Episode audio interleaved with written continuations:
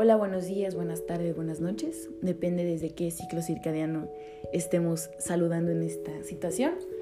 Me presento, mi nombre es Ileana Torres Becerra, soy estudiante de psicología y en esta ocasión vuelvo con ustedes para presentarles un tema que me parece súper interesante y creo que tiene muchos campos desde el donde se ha abordado. En este caso vamos a hablar de Morfeo, del sueño. Bueno, creo que aquí todos hemos experimentado, bueno, no creo, todos hemos soñado. Todos tenemos la noción de qué es el sueño, pero siempre pensamos que se trata de algo más. Es como si estos relatos escondieran algo, o de dónde parten, o, por qué. ¿Por qué soñamos si es que no tienen un significado? ¿Qué está pasando detrás del sueño? Bueno, para empezar, el sueño es una actividad mental que ocurre cuando estamos dormidos. Esto se, caracteriza por imaginación sensoriomotora y esto es muy vívida. Esta, esta imaginación sensoromotora es lo que provoca que los sueños a veces sean experimentados como realidad, pero realmente son realidad o solamente son producto de nuestro cerebro o solamente son producto de un ciclo natural que tenemos que experimentar, que es el dormir. Bueno, pues a continuación vamos a ver detalladamente qué es el sueño. Y bueno, me gustaría empezar contándoles un dato que me pareció cañoncísimo. Y esto es que la mayoría de nosotros vamos a dormir más de 175 mil horas a lo largo de nuestra vida. ¿Qué indica esto? El que pasemos tantas horas dormidos significa que el sueño es parte de un proceso biológico esencial y clave en nuestra vida. Digo, si no, no dormiríamos tanto, ¿no? Me parece más fácil empezar a contarles del sueño ilustrando qué pasa en nuestro cuerpo al dormir.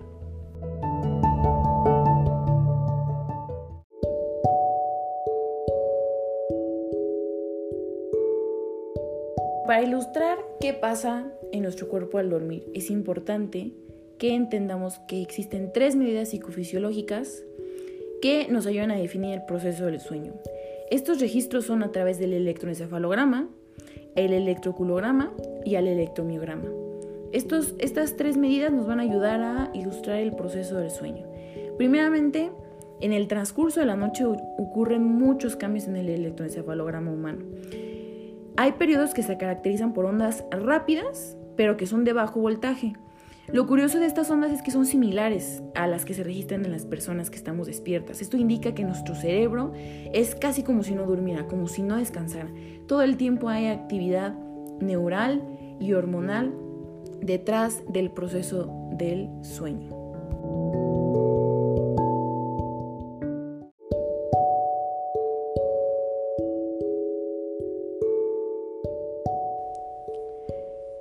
Cambios que les menciono ocurren a lo largo de la noche y a lo largo del proceso del sueño. Estas características se dividen en fases, que son las cuatro fases del sueño. La primera empieza cuando cerramos los ojos y estamos dispuestos a dormir. En este momento, ondas alfa empiezan a inundar el electroencefalograma. Estas ondas son de bajo voltaje y de alta frecuencia. O sea, esto indica que hay una vigilia activa nos vamos preparando para el sueño, pero hay ciertos mecanismos dentro de nosotros que siguen activos. Al quedarnos dormidos, ocurre una transición a la fase 1 del sueño. Ya que estamos dormidos, empieza esto. Esto significa que las ondas alfa son sustituidas por ondas un poco más lentas, que son las teta. Además de esto, además como de esta inducción al sueño, el ritmo cardíaco empieza a enlentecerse y es más fácil ser despertados en esta etapa. Mm, a medida que avanzamos a otras fases, aumenta el voltaje del electroencefalograma y disminuye la frecuencia.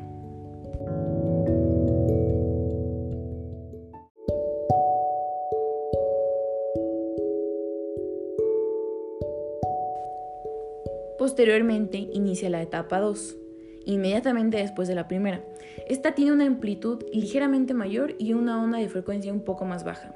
En esta etapa empezamos a perder tono muscular y podemos tomarlo como el inicio, ahora sí, ya del sueño profundo como tal.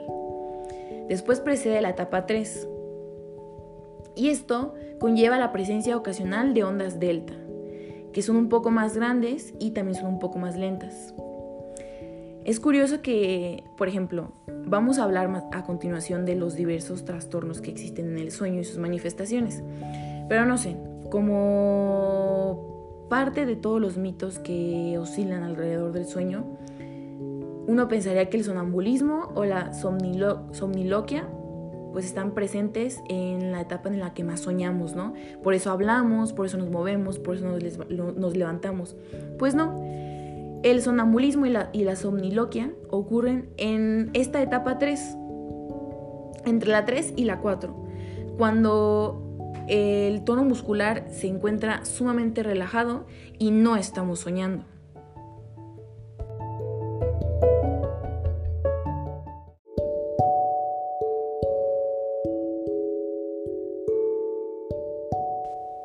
Por último, llega la etapa 4. Aquí predominan las ondas delta. Y una vez que alcanzamos esta, esta fase, permanecemos aquí cierto tiempo hasta volver al ciclo, más bien al inicio de las fases, del ciclo de las fases. Después del primer ciclo, todas las fases se van a acompañar de REM. El REM es, son movimientos oculares debajo de nuestros párpados que ocurren cuando estamos durmiendo, siempre y cuando ya hayamos pasado una vez las fases del sueño. La segunda vez que volvamos a, empezar las fases del sueño ya se caracterizan por, las, por los movimientos oculares que son llamados REM. Aquí ya perdimos el tono muscular en todos nuestros músculos axiales del cuerpo. Y bueno, empieza el sueño REM. El sueño REM se cree que es el correlato fisiológico de los sueños, porque el 80% de los despertares que se observaron venían acompañados de sueños solamente en REM no en las primeras etapas del sueño. Por ejemplo, los sueños que se recordaron en el sueño no REM, o sea, en la primera etapa del sueño, más bien en el primer recorrido de las fases del sueño, eran como experiencias individuales, como, no sé, creo que todos hemos experimentado que nos despertamos de repente porque pensamos que nos vamos a caer, ¿no? Bueno, estos sueños un poco individuales y cortos son los que se ha visto en los estudios que se eh, experimentan en los no REM, a diferencia de los REM, en los REM empiezan todas estas historias llenas de jugo y de detalle que pues solemos recordar cuando nos despertamos. Siempre es en etapa REM.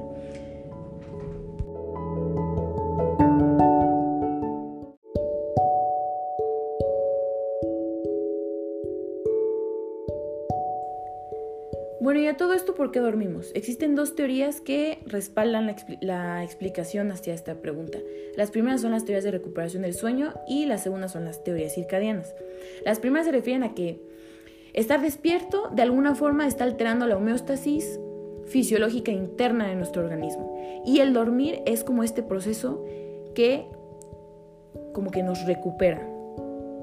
Por ejemplo, ellos dicen que la somnolencia se desencadena por, esta, por este desequilibrio y justo cuando terminamos de descansar, de soñar, es cuando se encuentra totalmente recuperado nuestro equilibrio interno.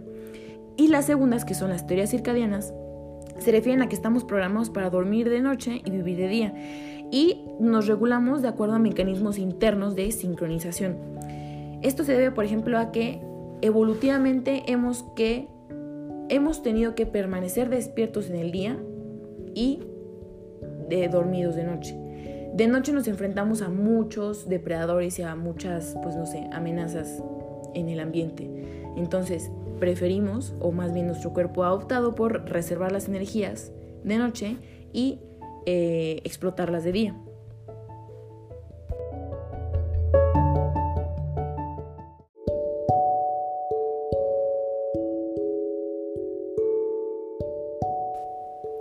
Bueno, de estas teorías, más bien de la teoría de los ciclos circadianos, se desprende el, que estemos regulados por un reloj interno, biológico, que es el que nos arrastra a estar despiertos o dormidos. Y esto depende también de sincronizadores ambientales, como la temperatura, como la luz o el sol.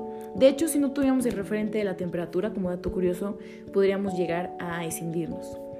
Bueno, los ciclos circadianos son muy importantes en la actualidad porque hay un desfase de horarios debido a la, pues a la vida industrial. Hemos tenido que modificar el ciclo natural de sueño-vigilia para responder a las necesidades de pues, las cuestiones laborales que existen hoy.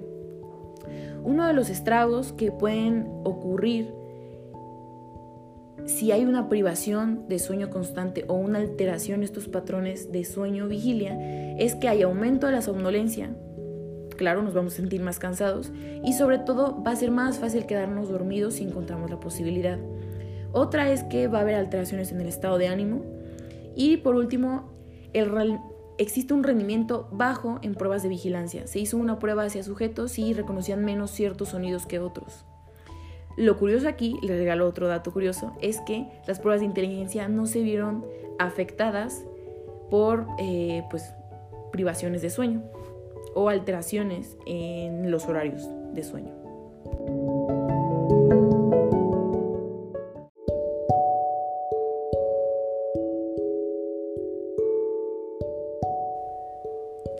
¿Y qué áreas de nuestro cerebro están implicadas en el, sueño y en la vigilia? El hipotálamo se relaciona con la vigilia y el encéfalo se relaciona con la actividad del sueño, en justamente la región preóptica. Y el área que controla el sueño REM son los núcleos reticulares. Dentro de los núcleos reticulares hay zonas que se encargan de las características que previamente les había dicho que se presentan en el sueño REM, como por ejemplo un área se encarga de la pérdida de tono, otra área se encarga de la desincronización del electroencefalograma, otra área se encarga de la activación de los movimientos oculares, que es el REM, etcétera, etcétera.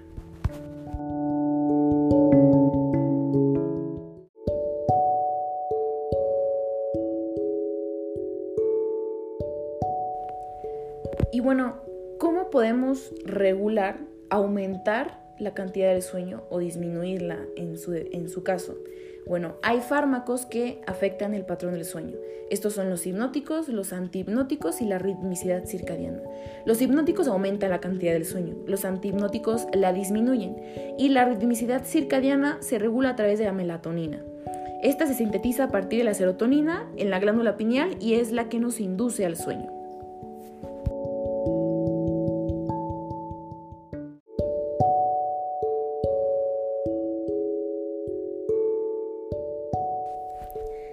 Estos fármacos son utilizados para tratar distintos trastornos del sueño.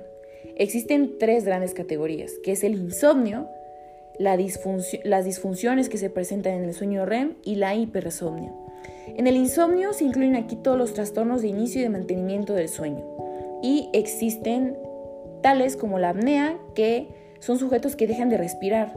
Y bueno, esto produce una sensación de dormir mal, de no descansar.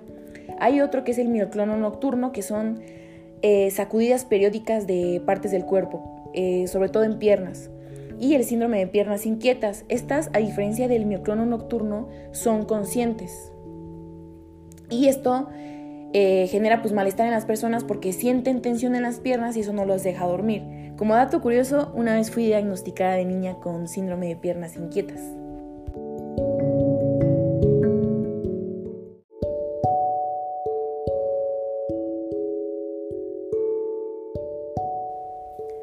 Y trastornos en su contraparte, que son las hipersomnias.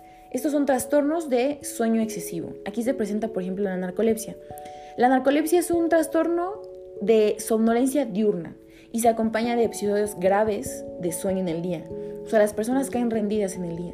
De hecho, existen tres síntomas que acompañan a la narcolepsia. Es la cataplegia, o sea que hay una pérdida de tono muscular tan fuerte en la vigilia que se caen. Otras son síntomas de parálisis de sueño y hay alucinaciones inaptogógicas. Y por último son los trastornos del sueño REM. Y bueno, son todas aquellas alteraciones del sueño que se presentan en los patrones de las ondas eh, que están en el sueño REM.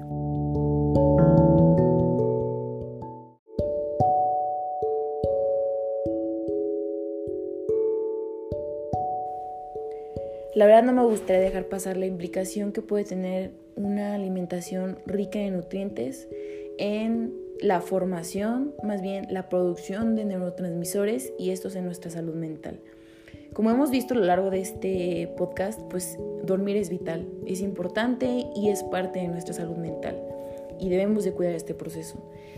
Además de, de todos los factores externos que podemos implementar para cuidar una higiene del sueño, también podemos suministrarlos a través de los alimentos.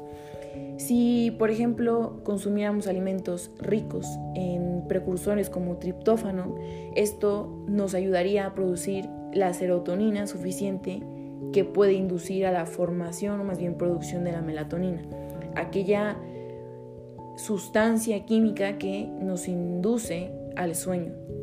Es como aquella que va parando toda la energía que tenemos durante el día para inducirnos al descanso. Entonces, pues bueno, creo que es vital colocar nuestro foco de atención hacia los ciclos circadianos y sobre todo hacia la implicación que tienen los neurotransmisores por nuestra alimentación en nuestra salud mental. Muchas gracias y le pido una disculpa por haberme extendido tanto, es un tema muy rico. Me despido y buenos días, buenas tardes y buenas noches a todos.